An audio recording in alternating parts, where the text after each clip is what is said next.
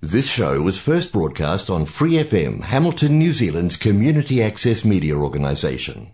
For more information on our lineup of shows and the role we play in the media, visit freefm.org.nz.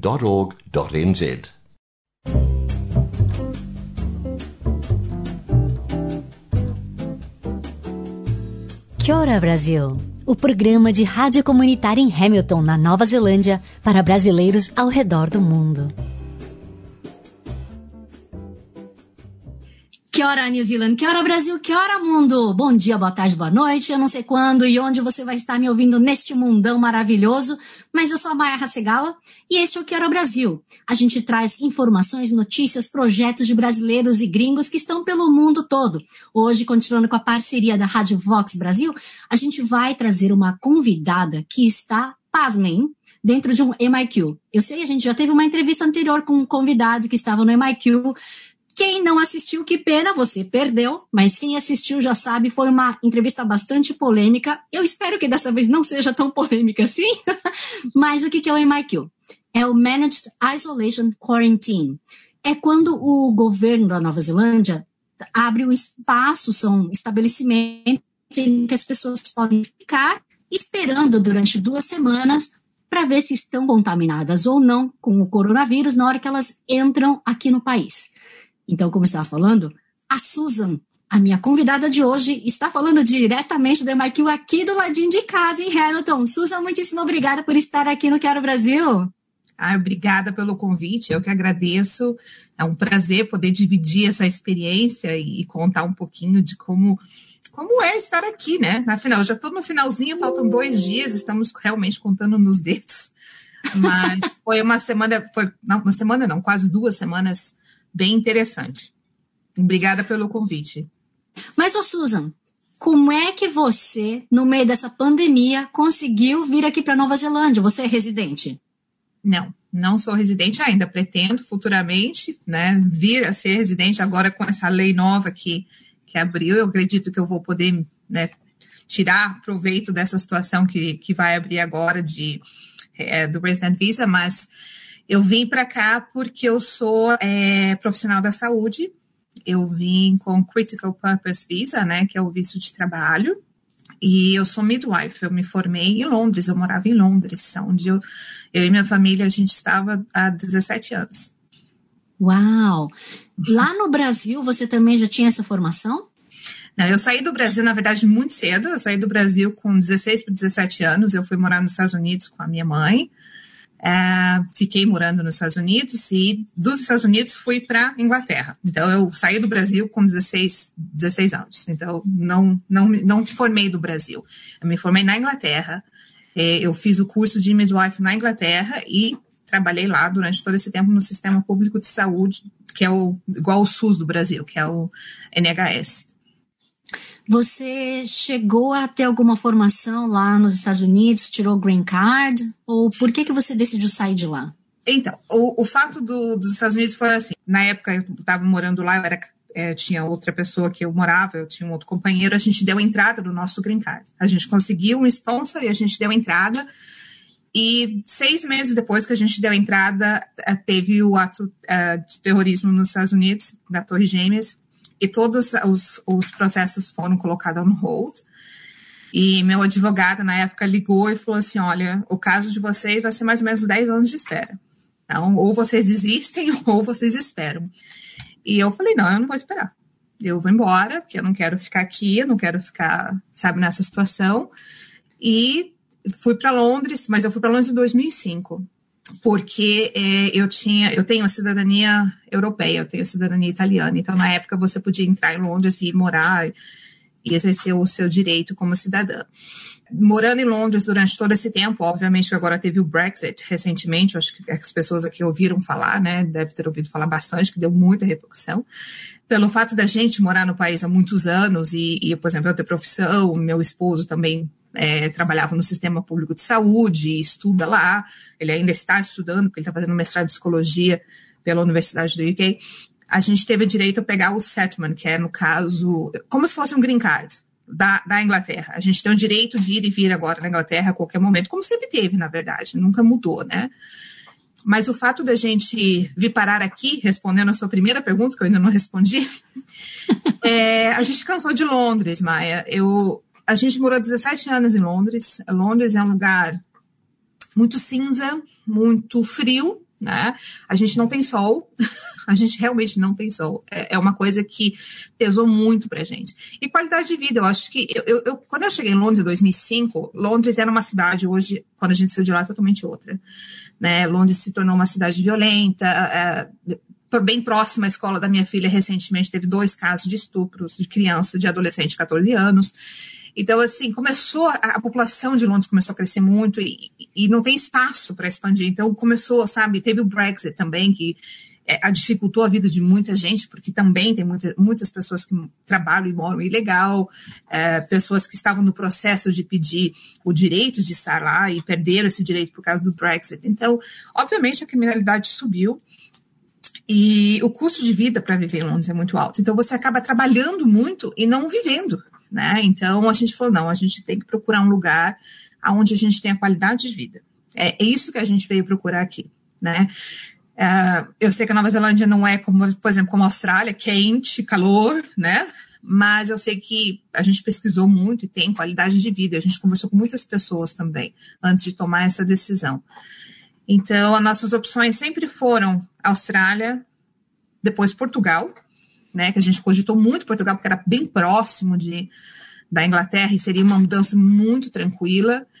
Uh, e também uh, depois a gente começou a pesquisar sobre a Nova Zelândia. Então a gente excluiu a Austrália por vários motivos.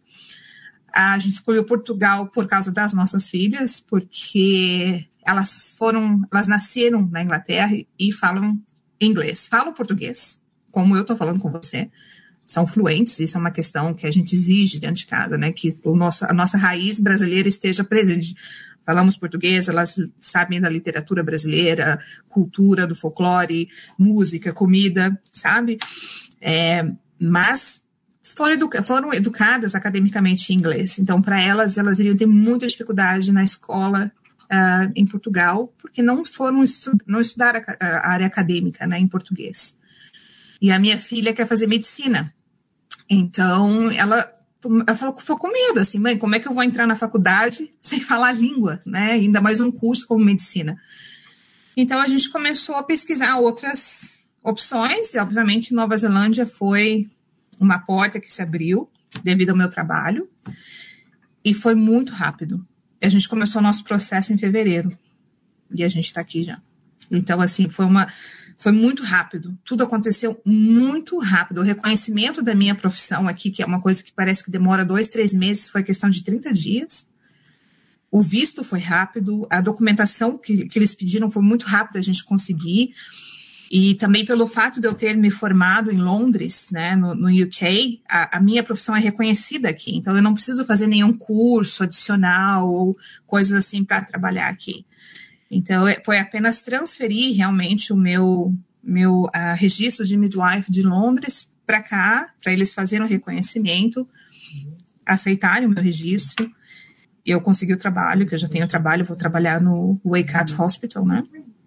E foi muito rápido, aconteceu muito rápido. Então, assim, eu sou da seguinte opinião: eu acho que quando a coisa é para acontecer, ela acontece. E quando não é, as portas se fecham, sabe? E, e para Nova Zelândia foi uma coisa muito tranquila, assim. A gente não ficou naquele estresse que as pessoas ficam quando vão mudar de país. Ah, mas como que a gente vai fazer se isso não der certo? O que, que vai fazer? Porque uma coisa foi dando certo atrás da outra. Assim. A gente não teve nenhum empecilho em todo o processo do meu registro, do reconhecimento dos meus documentos aqui, do, sabe, da, da, do visto foi super tranquilo. Obviamente que a gente está num visto de 12 meses, que o meu esposo e minhas filhas não têm direito ainda, mas eu saindo daqui é, no sábado, semana que vem, a gente já vai dar entrada num outro visto, né, que é o Essential Skills, que daí o meu esposo tem direito de trabalhar e minhas filhas têm direito à escola. E, e assim, as coisas aconteceram muito tranquilamente, sabe? E e isso deixou a gente bem tranquilo. O que, a nossa maior preocupação aqui era a quarentena. era essa experiência porque... da quarentena. É, não, mesmo porque eu acho que não da quarentena em si, onde você está no MIQ, certo? Mas é o depois, né? Porque afinal de contas você vai sair e ainda vai estar aqui no level 3 de Hamilton. E aí, como é que você vai procurar casa? Como é que você vai procurar as coisas, comprar as coisas? É, é um pesadelo? É um pesadelo. É, é, na verdade, assim, a decisão de sair de Londres, ela, ela foi uma coisa que foi acontecendo gradualmente na nossa vida, né? Minha e do meu esposo. Eu, a gente gosta de Londres, Londres é muito bonita, tem muita coisa boa para oferecer, mas é uma cidade que não é para se criar filhos, na minha opinião sabe? É uma cidade grande, é uma cidade que, como eu te falei, a violência cresceu, o custo de vida é muito alto. E a gente preza pela qualidade de vida, qualidade de família, qualidade, sabe, do lugar que você mora. E a gente começou a pesquisar, como eu te falei, sobre lugares que a gente pudesse ter isso. Não somente trabalhar, trabalhar, trabalhar, sabe? E em Londres era isso. Então, é, obviamente que MIQ preocupou bastante, mas quando teve o lockdown em Londres, a, a, o coronavírus em Londres, ele, tava num, ele está ainda num nível que a, a Nova Zelândia não vai nem chegar perto, eu espero. Entende? É, eu trabalhava no sistema de saúde e eu posso te dizer que foi um horror. Um horror. Sabe? É, é uma coisa assim. É difícil colocar em palavras, porque a gente não tinha equipamento para trabalhar no começo. Não tinha o PPE, que é o protection, né? O nosso, a máscara, o visor, sabe? É, é, nos, teve hospitais em Londres que não tinham. Então, assim, é uma realidade diferente, sabe? Do, do nível que a gente passou de é, lockdown. Lockdown em Londres foi lockdown. Tudo fechado, assim, nada aberto. Absolutamente nada. Você ia no mercado, não tinha comida nas prateleiras, tinha tudo acabado. Eu, eu vivi essa realidade, nós vivemos. E para a gente foi difícil, sabe? Foi uma coisa assim. O primeiro lockdown a gente até que ficou de boa, é necessário, é importante, é, a gente precisa. Daí, quando veio o segundo, eu fiquei um pouco revoltada, porque eu falei, não, isso, sabe, tá errado. A maneira que estão fazendo é errada, e as pessoas estão pagando por isso. Então, assim, as, muitas pessoas, obviamente, ficaram doentes, é, desenvolveram depressão, problemas psicológicos, e, enfim, o isolamento, ele, ele criou uma, um senso de, de solidão muito grande. E eu acho que o fato também de Londres ser uma cidade como é, uma cidade cinza, que três horas da tarde é escuro no, no inverno, sabe? Então isso também dificulta um pouco. É, a preocupação nossa com ah, o isolamento aqui, ela existe, claro. O lockdown, eu fiquei um pouco revoltada, falei, poxa, acabei de chegar, tem que ter lockdown agora, que eu acabei de chegar. Mas é, eu acho que aqui o nível é diferente, eu vejo que é diferente. As pessoas têm um. O que eu percebo dentro do hotel, obviamente, eu posso falar somente assistindo TV, porque eu ainda não estou aí fora.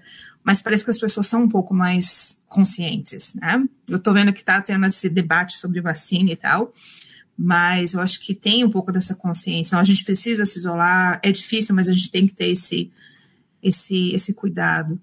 Então, eu tô louca para sair, conhecer a cidade, fazer tudo. Não sei como eu vou fazer, porque a gente tá em lockdown. Mas eu espero que, que passe. ah, também espero. Susan, uma coisa que eu achei interessantíssimo, você falou que você veio com seus pets, gato, cachorro? É, gato e cachorro. Mas eles não estão aqui ainda, né? A, a Sky, eu tenho uma Golden Retriever, ela chega dia 29 desse mês, daí vai direto para quarentena, né? E o meu gato, a gente está no processo ainda de trazer. Então, acho que ele vai vir para cá logo depois do Natal, mais ou menos, janeiro, fevereiro. É o período que a gente vai conseguir trazer ele. E, Susan, o cachorro e o gato, que eu saiba, eles têm que ficar numa quarentena antes, né? Não só essa quarentena de vir para cá, mas eles têm que ficar numa região, não sei, seis meses ou coisa do tipo. Essa informação eu não recebi. O que eu recebi é que eles têm que ficar 10 dias, inclusive você tem que pagar e reservar essa quarentena antes do cachorro chegar aqui, né? Para ver se tem disponibilidade e tal. E dentro da quarentena eles fazem alguns testes com, com os animais, né, de sangue. E se o cachorro passar, ela sai de lá em 10 dias. Se não passar, tiver algum problema, daí tem que ficar mais tempo. Obviamente que seria mais caro. Então eu tô torcendo que ela, que ela passe até porque eu acho assim, se ela não fosse passar, ela não iria vir, porque eles são muito, muito rígidos para trazer um bicho para seu país. É mais caro trazer a minha cachorra do que todos nós. O processo dela foi mais caro do que todas as nossas passagens e todos os vistos. Caramba, quanto custou? Desculpa a pergunta. Em pounds, em, em, em UK pounds, foi 4.300. Ai, infartei agora. Morreu uma parte do meu miocárdio aqui. É, é pesado. Olha, tem que ter muito amor pelo bicho porque e dinheiro, né, para poder fazer, porque olha, é, é caro. É, é, caro. Eu não tenho coragem de deixar. Na verdade, a minha cachorra, é, nós duas temos um, um, um bond muito forte. Ela, ela, é minha, é da família, mas foi eu que comprei, eu que escolhi e tal. E assim, tenho, ela, ela tem, ela é como se fosse um emotional support para mim, sabe? Ela, eu tive uma crise depressiva no passado, ela foi o meu meu rock ali, sabe? Meu meu suporte.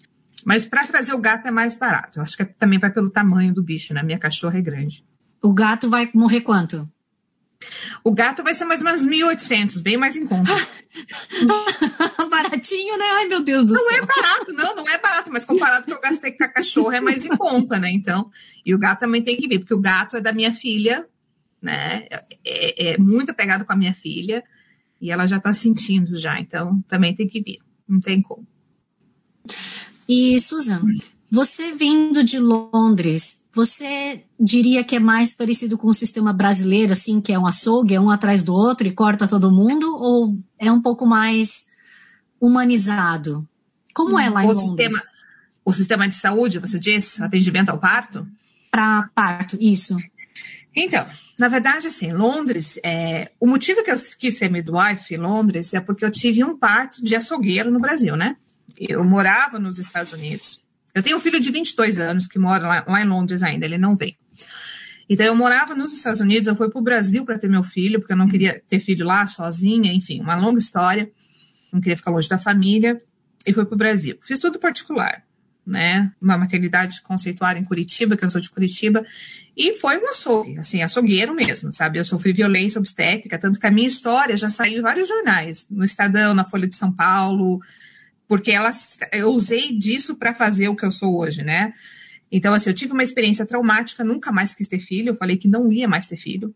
Falei, nunca mais quero ter filho, pelo amor de Deus. Eu sofri horrores, horrores. Eu me senti abusada no meu próprio parto. Eu tive mais ou menos uns 10 estudantes fazendo exame de toque em mim, sem a minha autorização. Eu estava amarrada na cama, como se fosse um objeto. Então, eu sofri horrores. Depois disso, não quis mais ter filhos e fazer uma longa história curta. Eu me separei, fui para Londres, conheci meu esposo, que não tinha filhos e queria filhos, entende? Então, veio a minha primeira filha com ele, que no caso é a Bruna, né? minha segunda filha, mas a primeira dele. E eu me deparei com essa situação assim: ok, tem um filho aqui dentro, esse filho tem que sair. né? Então, como é que vai ser, como é que vai ser essa situação? Porque eu não quero passar pelo que eu passei antes. Mas foi aí que eu conheci uh, o que é ser midwife, que no Brasil a gente chama de obstetriz ou parteira, né? Que eu tive uma experiência maravilhosa, sabe? É, elas te acolhem, elas te respeitam, elas te, é, é, te explicam, te escutam, né? Então, o meu parto foi um parto transformador, divisor de águas, que foi então que eu decidi ser midwife. Eu falei, se as mulheres passam por isso, eu preciso passar essa experiência para elas, eu preciso ajudar as mulheres a ter parte positiva, acreditar no poder do seu corpo, acreditar que é possível, né? Então, é, eu decidi ser midwife por esse motivo, sabe? E no Brasil já não, você quer um parto normal, você tem que correr durante muito tempo para achar um médico que aceite fazer o seu parto normal.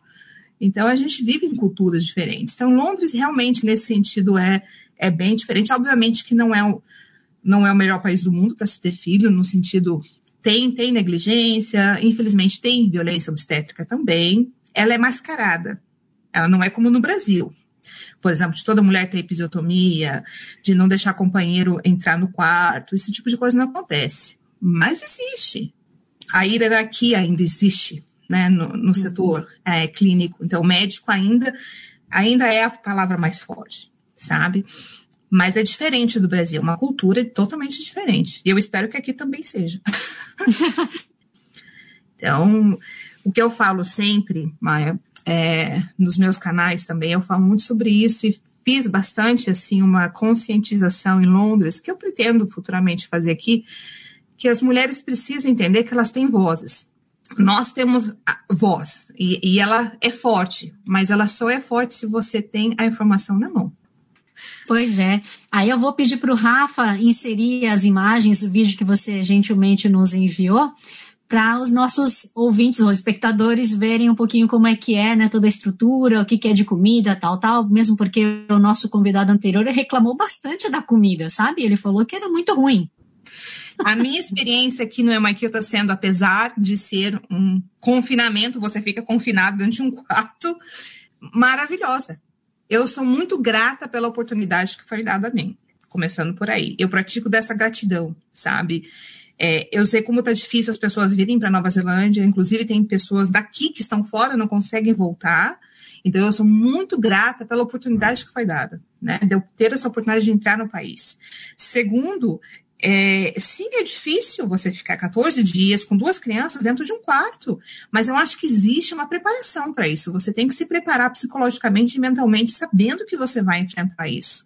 Sabe, eu não cheguei aqui, isso foi novidade para mim. Nossa, vou ficar presa num quarto. A gente sabia de muito, muito tempo, né? A gente vai ficar presa no quarto. A gente conversou com as crianças, a gente explicou como era, a gente meio que planejou. A gente vai assistir muito filme, a gente vai levar uns brinquedos para vocês brincarem, né? E durante esse período que a gente está aqui, olha, nós fomos muito bom. Assim, o tratamento é excepcional. Eu não tenho uma coisa para reclamar. O hotel é extremamente organizado. O processo, desde o momento que você sai do avião até o momento que você entra no hotel, você se sente acolhido. Você não se sente, é, é, é sabe assim, nossa, um imigrante, nossa, dando trabalho. De jeito nenhum sabe? É, é, tratado muito respeito, muito, extremamente organizado. Assim, a organização é excepcional, sabe? É tudo muito explicado desde o começo até o fim. Então, a gente entrou no nosso quarto, nós recebemos o nosso schedule, sabe? Eles vem, ligam todos os dias para saber como a gente está. Então, tem uma enfermeira, todos os dias ela liga para saber se estamos tudo bem, se tem algum sintoma, se tem algum problema. A comida é maravilhosa. Eu falei para o Mauro, a única coisa que eu vou sentir falta aqui é comida. Porque comida pronta todo dia. é, assim, a gente recebe café da manhã, almoço e jantar é tanta comida, Maia, que eu tive que ligar para a recepção e pedir para eles pararem de mandar comida. Não, eu, eu estaria sendo uma pessoa muito injusta se eu fizesse qualquer reclamação. Puxa vida. E espero que essa impressão que você está tendo boa continue assim que você conseguir sair do MIQ. E como sempre falo, né, é, estaremos aqui, nós, comunidade brasileira, de Hamilton pelo menos, que é inclusive uma comunidade muito querida que me recebeu também muito bem. Aliás, vou deixar meus agradecimentos aqui. Thaís, Camila, Aida, enfim, todas as meninas que me receberam primeiro, Mariana, todas elas cuidaram do meu filho quando chegaram, né, quando eles vieram antes com meu marido. Então, muito obrigada de coração, sempre, eternamente para vocês. E, Susan, eu sei que tem muita coisa que ainda vai acontecer contigo, mas se alguém quiser entrar em contato, como é que faz? Eu sei que vai ter ali pelas vias normais do hospital, né? Eles colocam no site o seu contato, eles colocam um perfil da profissional para a pessoa poder escolher, olha, quando for teu filho, eu vou lá, quero uma mais natureba, quero mais mauri, quero mais não sei o quê. Isso entra no site. Mas, independentemente, antes de você até começar, se alguém quiser entrar em contato contigo, como é que faz? Então, eu tenho a minha página do Instagram, que acho que é o contato mais fácil, porque eu não tenho telefone aqui ainda. eu não estou com o telefone do UK ainda, porque eu não consegui resolver isso aqui de dentro. Eu tenho a minha página no, no Instagram, que ela é bem ativa. Esses dias que eu estou de quarentena, até que eu não postei muita coisa, mas a gente faz muita coisa ali. É Susan Midwife Dola, porque eu também trabalhei como doula durante muito tempo. Eu acho que a maneira mais fácil de me mandar uma mensagem ou me procurar, porque eu sou bem ativa, vejo as mensagens e posso responder. E, obviamente, uma vez que eu começar a trabalhar, eu pretendo fazer alguma coisa voltada para Nova Zelândia, assim como eu fiz para Londres, né? Mas isso é um pouquinho mais para frente. Eu preciso aprender ainda sobre o sistema aqui. E os nossos ouvintes têm bastante gente pelo Facebook. Eu tenho uma página também no Facebook, chama Susan Midwife Brasileira em Londres. Só que agora eu tenho que mudar, né? Que eu não estou mais em Londres. Então, Midwife Brasileira Nova Zelândia, mas ainda está com o Susan Correia midwife brasileira em Londres. Eu tenho uma página também, também sou bem ativa na minha página, então se for pelo Facebook, pode ser por lá. Ok. E Susan, o que, que você tem de sonhos? O que, que você quer nessa vida maluca, apesar deste universo conspirando ali com esse vírus maldito? Eu acho que se for num geral, que a gente possa sobreviver e passar essa fase, né?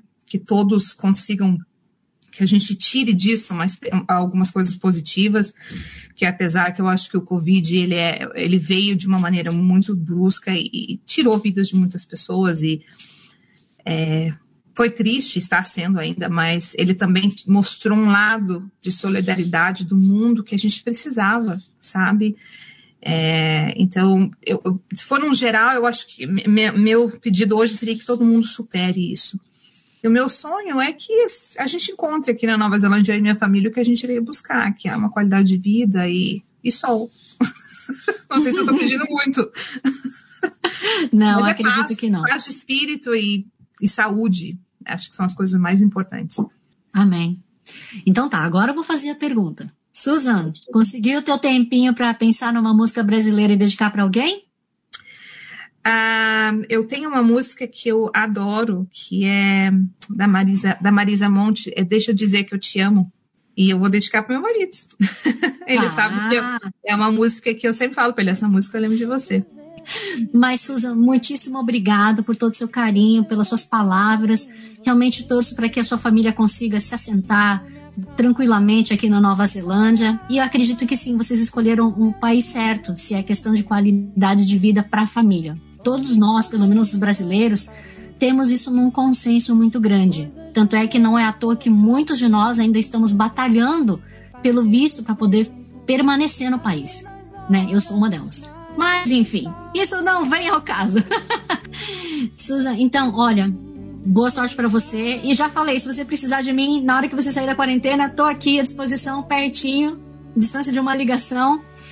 Agradeço, agradeço de coração toda essa. Eu te falei isso, eu vou falar aqui. Essa, esse, esse senso de de solidariedade que eu, que eu senti com vocês. Eu não conheço nenhuma de vocês e, assim, gente mandou mensagem oferecendo coisas para mim, sabe? Oferecendo, que nem você, ó, oh, Susan, precisa de ajuda de colchão, de lençol, de carona, a gente precisa de ajuda. Isso é muito bonito, sabe? Isso, isso, é uma coisa muito importante que faz com que a gente se sinta, se sinta, assim, bem-vindo no lugar, sabe? Se sinta, não, a gente pertence, né? Uma sensação de pertencer.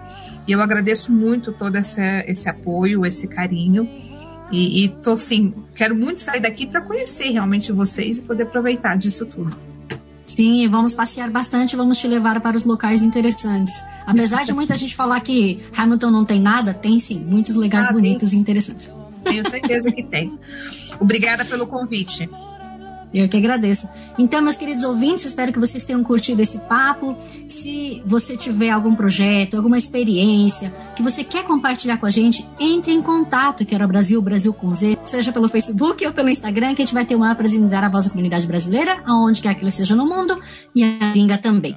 E como sempre, eu não posso deixar de agradecer Free FM, Vox Brasil e todas as rádios afiliadas que estão retransmitindo Quero Brasil, assim como Kevin MacLeod pela trilha sonora de Quero Brasil, nossa antiga. E a todos vocês, meus queridos ouvintes, um grande abraço. Que a carra e kakiteano! Banho tépido. Senti um acréscimo de estima por si mesma. Thanks for listening to this Free FM podcast. If you want to hear more content like this, you can support Free FM via Patreon. Head to patreon.com slash freefm89 to find out more.